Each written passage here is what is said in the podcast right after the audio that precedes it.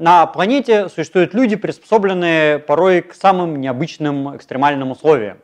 Ну, правда, понятие экстремальности условий э, немножко тоже такое спорное, потому что э, экстремальность, она относительно всегда чего-то. Э, стоит помнить, что человек возник в Африке, и э, условия тропической африканской саванны, э, по идее, надо принимать как исходные. Хотя, скажем, с точки зрения современного европеоида, это, наверное, экстремальное значение, когда очень жарко, довольно-таки сухо, бывают э, суточные перепады довольно основательные, ну хотя к этому как раз европеоиды более-менее приспособлены, э, но э, существуют такие варианты, которые экстремальны с точки зрения практически кого угодно. Э, самыми, наверное, необычными являются э, аридные условия, высокогорные и арктические. Аридные условия, засушливые, э, пустыни. Э, существуют на самом деле разные пустыни. Э, первые пустыни, которые наверняка были, ну, так не то, что, может, освоены, но, по крайней мере, начали осваиваться э, человеком современного вида, это, понятно, африканские пустыни, э, северные Сахара и южные Намиб, допустим, ну, там, какой-нибудь Калахари. Люди, понятно, в пустыню старались не соваться, но поскольку в Африке какой-то супер границы между саванной и пустыней может особо и не быть, ну, та же самая Калахария, ее можно рассматривать как пустыню, можно как полупустыню, можно как, в общем вполне себе саванну, а, то э, люди постепенно в это дело интегрировались. А, полностью люди освоить пустыню, наверное, смогли только уже э, при производящем хозяйстве когда стали пасти скот, выращивать э, какое-то зерно, и хотя в самой пустыне это делать довольно проблематично, но можно кочевать по пустыне в виде бедуинов, а периодически грабить земледельцев, которые живут в оазисах где-то по краям этой самой пустыни, и на эту тему жить, э, на эти средства. Э, ну и кочевать, причем на верблюдах, потому что пешком бегать по пустыне можно, конечно, как это делают бушмены, да, но опять же, такая не совсем настоящая пустыня. Э, хотя бывают люди и прям такие совсем без производящего хозяйства, живущие прям совсем-совсем пустыне, чему примером являются центральноавстралийские племена. И э, тут мы выходим уже за пределы Африки, потому что люди, выйдя за пределы Африки, столкнулись с другими типами пустынь. Ну, австралийские пустыни, они от африканских э, принципиально там мало отличаются. Ну, то есть тоже очень жарко, очень сухо, как бы это такие тропические. А есть другие варианты, э, холодные пустыни, какая-нибудь там Такамакан, там э, Монголия. Ну, Такамакан, она не такая же прям запредельно холодная, но зимой там довольно прохладно. И э, там э, получается, что летом практически как в Африке, жарище, да, пекло, но зимой там как в Антарктиде неожиданно. Э, и температуры вполне сравнимы с среднеантарктическими получаются. Э, но тоже очень сухо. И э, способом приспособления вот к этим невероятным условиям стало, во-первых, еще большее понижение обмена веществ по сравнению с исходным тропическим типом.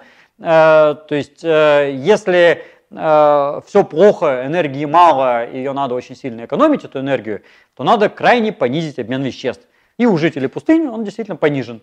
Э, свидетельства чему были найдены при экспедициях, допустим, французов по Сахаре, когда французы неожиданно обнаружили, что при переходе через Сахару француз ест много, а местный бедуин ест мало. И он может, э, ну вот в процессе самого перехода, допустим, съесть там пару фиников в день, и ему как-то нормально хватает.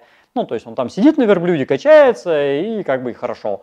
Ну, то есть понятно, что он не всю жизнь так питается, но сколько-то там, недели-две он там может вполне на этом протянуть. То же самое бушмены, допустим, в Калахаре. Тоже, если еды нет, ну, они как-то не особо страдают и ничего, живут. Э, потому что они тощие, э, маленькие, вес у них небольшой, и как бы куда энергия-то особо уходит? Жара, как бы и так нормально. Ну, вот, правда, э, в пустыне ночью может быть очень холодно. И э, тут, э, опять же, устойчивость человека невероятная может быть. Например, известное э, исследование австралийских аборигенов, которые ночуют просто в ямке в песке, без, там, без травы, без нее, просто ложится в ямку в песке, покрывается инем просто вот на коже, а утром так как-то распрямляется, так, взбодряется и двигается дальше. То есть у него температура тела падает, то есть он, конечно, не холоднокровный, это не еж, уж тем более не ящерица, но как-то вот в эту сторону движется в какой-то степени. Вот, хотя это вполне себе полноценный современный человек, само собой. А, и, естественно, в пустыне очень сильно экономится вода. Опять же, вот э, французы наблюдали, как э, тот же самый бедуин мог обходиться э, чашкой кофе или там, двумя чашками кофе в день. Этой жидкости ему хватает. А француз будучи приспособленным к умеренному климату, он пьет там, 2 литра воды в день, ну, потому что это Сахара, там жарище, он потеет со страшной силой э, и выделяет кучу воды. Это отмечали все европейцы, э, сталкиваясь со всеми жителями пустынь. Э, то же самое про монголов говорилось, хотя там совершенно другая пустыня, про австралийских аборигенов, там про кого угодно. То есть жители пустыни просто меньше потеют, у них э, меньше потоотделения, у них гораздо больше экономия воды, даже в сравнении с тропическим адаптивным типом, чем, собственно, от тропического они отличаются. И форма тела меняется, э, в аридных условиях форма тела становится самой палкообразной. То есть, опять же, будь то бушмены, австралийские аборигены, суданцы, нубийцы, это люди-палки, которые очень-очень узкие, вытянутые, тощие, э, потому что главная задача Э, отдать тепло, э, отразить из себя тепло, и чем меньше объем и чем больше общая площадь, тем больше это самая теплоотдача. А в этих же условиях э, возникает некоторая как бы, проблема, потому что с одной стороны тепло надо отдавать, а с другой стороны воду не отдавать. И поэтому в аридных условиях губы могут быть не такие уж и толстые, и нос может быть не такой уж широкий, что мы наблюдаем, допустим, в Восточной Африке. В отличие от рядом живущих тропических групп, где широченные губы, толстенный нос, широкий, вернее, нос, э, для испарения большого количества воды. А другая экзотическая такая экстремальная зона – высокогорье, когда люди живут э, на большой высоте над уровнем моря, что характерно, высокогорный адаптивный тип возникал независимо, видимо, много раз. Ну, потому что горы, они не сообщаются между собой, и высокогорный тип есть, понятно, на Кавказе, например, э, немножко в Альпах, хотя там подвижность была больше, из-за этого он как бы меньше формировался. А, в Центральной Азии, ясное дело, допустим, в Тибете, ну и не только в Тибете, э, и в Америке, в особенности в Андах, ясное дело, э, где тоже высокогорные группы живут. А, высокогорный тип, может быть, начал формироваться еще э, в каменном веке, потому что и те же неандертальцы в высокогорье заходили, но про те времена мы очень мало чего знаем, потому что мы видим, что да, люди жили в высокогорье и в палеолите, но у нас практически нету от них находок костей и мало чего понимаем, что там происходило. А современные жители Высокогорья – это потомки уже, понятное дело, неолитических поселенцев, которые во всех случаях практически имели то или иное производящее хозяйство. То есть земледелие, скотоводство, ну, как правило, какое-нибудь тоже азисное, по сути дела, потому что ну, в горах сильно далеко не убежишь и сидишь в своем ущелье, там, в своем кишлаке или ауле. А, э, в высокогорье главные ключевые э, такие параметры среды – это пониженное, понятно, содержание кислорода в атмосфере, очень резкие перепады температуры, то жарко, то холодно, и э, большая инсоляция при этом. То есть солнце ближе, условно говоря, да, озоновый слой тоньше над головой, и шпарит, ожоги получить вообще проблем как бы не составляет. А, тут, э, с одной стороны, тоже обмен веществ не слишком большой, и происходит э, некая отсрочка э, созревания полового, поэтому практически во всех высокогорных группах они позже начинают расти, у них отсрочен момент полового созревания, а с другой стороны, и жизненный цикл может быть немножко удлинен. Поэтому для многих высокогорных групп характерно долгожительство на том же самом Кавказе или в Андах. А, правда, тут всегда есть проблема, как узнать, сколько на самом деле они прожили, потому что когда вы какого-нибудь Аксакала спросите, сколько ему лет, он вам расскажет, что ему и 300 лет, и 500, а как узнать, сколько на самом деле, это вопрос. И, допустим, для Тибета доказано, что в Тибете люди могут выглядеть как очень старые, а на самом деле им там 30 лет. Ну, потому что Китай уже паспорта ввел довольно-таки давно, и мы точно знаем, что да, ему 30 лет, а выглядит он как, как будто ему 130 лет. Ну, так что не обязательно в высокогорье люди долгоиграющие. Допустим, на Новой Гвинее, в высокогорье люди очень мало играющие. Но в любом случае для людей э, высокогорного типа характерна экономия кислорода. Под это дело у них, как правило, очень большая грудная клетка, чем они от аридных отличаются диаметрально противоположно. Э, у них большой объем вдоха, и может быть косвенно как-то с этим связано большое развитие элементов лица. Ну, правда, тут самый такой спорный момент. Предлагались даже всякие физические э, варианты, как это может быть обеспечено. Ну, часто реально в высокогорье большой нос, например. Что на Кавказе с горбинкой, да, что на Тибете довольно большой нос, что на Новой Гвинее и в Андах, что характерно, тоже довольно выступающий нос. Вот. Но э, насколько это случайность или действительно какая-то физическая основа здесь есть, это как бы вопрос. Но может быть и правда связано. А, но грудная клетка точно большая, и объем вдоха точно большой, это просто измерялось в кубометрах. А самое главное, что происходит экономия кислорода, расходы кислорода. Для жителей Высокогорья характерна повышенная мускулатура, которая запасает в себе гликоген и кислород. Ну, вот, хотя мускулатура, казалось бы, и тратит, но можно и не тратить, можно и запасать.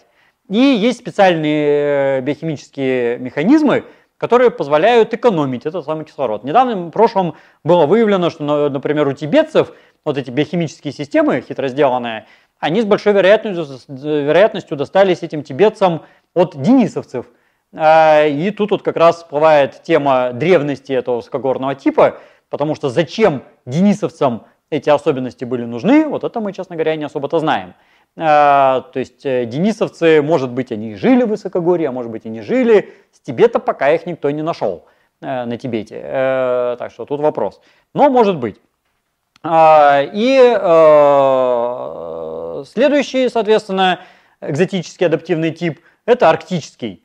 Жители самых холодных областей, где лето может уложиться в две недели буквально, а все остальное время холодно. Причем так конкретно холодно, и причем так наша планета устроена, что арктический тип это циркумполярная зона вдоль побережья океана, где небольшая высота над уровнем моря, ну то есть практически это берег моря, да, нулевая высота, а, где по этому поводу стопроцентная влажность, как правило, потому что все время это самое море рядышком, а, где какие-то вечные проблемы а, с, опять же, инсоляцией, потому что полгода день и солнце шпарит, а над полюсом там тоже сплошные озоновые дыры, Э, и поэтому там ожог получить можно, а с другой стороны полгода ночь. Э, с третьей стороны, э, там все время какие-то сложности с магнитными полями. И все это влияет и чисто физически, и психологически, когда полгода ночь, да. Плюс еще необычное питание, потому что растений очень мало и приходится питаться только мясом и жиром, причем преимущественно жиром. Ну и, естественно, холод, холод, холод. А, и да, еще ветер постоянный и, как правило, очень сильный и влажный. То есть вот хуже условий для человека нет. То есть это все диаметрально противоположно тому, к чему человек приспособлен изначально, а, учитывая, что человек из э, тропической адаптивной зоны вышел. А, под это дело у людей развивается безумный обмен веществ, совершенно невероятный, когда эскимосы или чукчи могут в день съесть там чуть ли не несколько килограмм жира, и им как бы хорошо, у них не бывает при этом атеросклероза, всяких там болезней, связанных с холестерином, а, они все это перерабатывают со страшной силой. Они могут ходить раздетые при э, нулевой температуре или там э, даже не сильно отрицательной, там при минус 5, например, в иглу в ледяном доме, где температура, в общем, близка к нулю, э, причем часто в минусовую сторону близка, они раздеты, им хорошо. Питаться, вернее, пить не воду, а есть снег – а пить воду это как-то слишком горячо. Э, лежать над лункой какой-нибудь нерпы часами в ожидании, когда это нерпов собьет с колотушкой, да, и неподвижно на ветру 60 метров в секунду, влажностью 100% и холоде там, минус 60, ну, это я, может, утрирую, но тем не менее, э, часами лежать в одной неподвижной позе, и ничего, нормально, как бы можно и так. Да, психологические, естественно, особенности, потому что полгода темноты, это давит на психику очень сильно. А, и э, как бы все это вместе взятое делает этих людей самыми особенными. С другой стороны, может быть, а, в минус немножко работает, потому что э, приспособленность к этим суперэкстремальным условиям жизни э, делает трудной адаптацию к жизни в других условиях. То есть если вот эти северные жители приобретшие весь этот комплекс адаптации, ну и плюс еще акклиматизация на это накручивается, да, переезжают куда-то на юга, то им может быть там сильно неуютно, э, потому что слишком жарко, э, слишком много углеводов в пище, какой-то непонятный световой день, когда то темно, то светло, вообще, ну, как бы привычно, когда полгода темно, полгода светло, да. А тут как это ерунда, какая-то куча воздействий там психологических, которых там нет, а там все время белый снег, Э, это все может угнетающе действовать. Поэтому э, они бывают трудно приспосабливаются к условиям, ну, допустим, современной цивилизованной жизни. Ну, что, впрочем, не мешает им тоже. И известна масса прецедентов, когда люди прекрасно тоже адаптируются и, будучи по происхождению северными жителями, то есть не надо здесь тоже э, утрировать слишком сильно. Они прекрасно тоже приезжают в города и живут там хорошо. Вот. Но а, вот арктические условия жизни, это, наверное, самые-самые-самые экстремальные. А, по всем параметрам, каким только можно. А, следующей ступенью нашей экстремальности, наверное, будет жизнь э, где-то за пределами планеты или на дне морском.